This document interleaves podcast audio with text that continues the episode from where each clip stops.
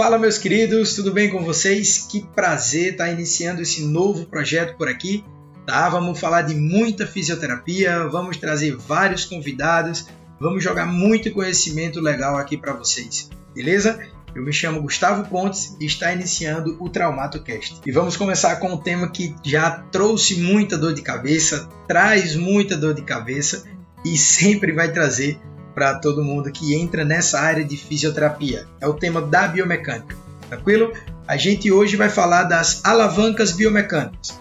Esses episódios a gente vai dividir em três capítulos. O primeiro capítulo, esse, vamos falar do tipo de cada alavanca. Vamos falar um pouco mais do conceito de alavanca biomecânica. Após isso, no segundo capítulo, falaremos dos componentes das alavancas. Tranquilo?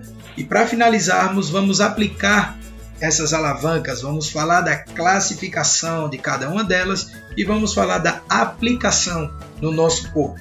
Show de bola até aí?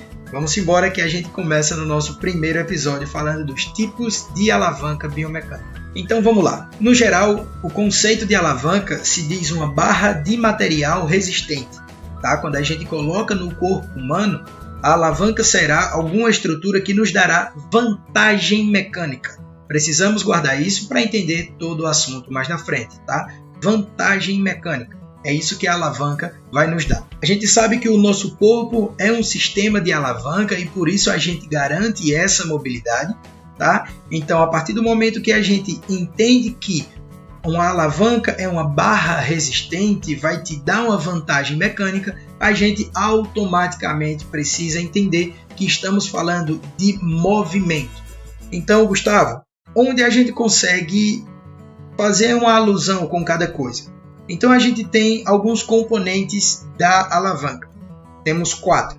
O primeiro componente, estamos falando da barra rígida. Essa barra rígida a gente pode considerar como os nossos ossos. Tranquilo até aí? Vamos embora para o segundo ponto. No segundo ponto, nós temos o ponto fixo ou eixo. Vai depender muito da literatura que você acompanha, da literatura que você faz os seus estudos por aí. Esse ponto fixo, esse eixo, são as articulações do nosso corpo. Nosso terceiro ponto é uma força aplicada, também conhecido como potência. Tranquilo? A potência, a força aplicada, quem vai ficar com essa responsabilidade é a tua musculatura. E por fim, nós temos a resistência. A resistência agora pode ser uma parte do corpo, pode ser o teu corpo todo, como também ela pode ser uma força externa. Por exemplo, imagine aqueles pesos de academia, aquelas anilhas. Aquilo pode ser uma resistência para o teu tipo de alavanca, tá? Mas a gente vai por partes, vamos degrau por degrau, para a gente poder assimilar todo esse conteúdo. Tranquilo até aí, meninos?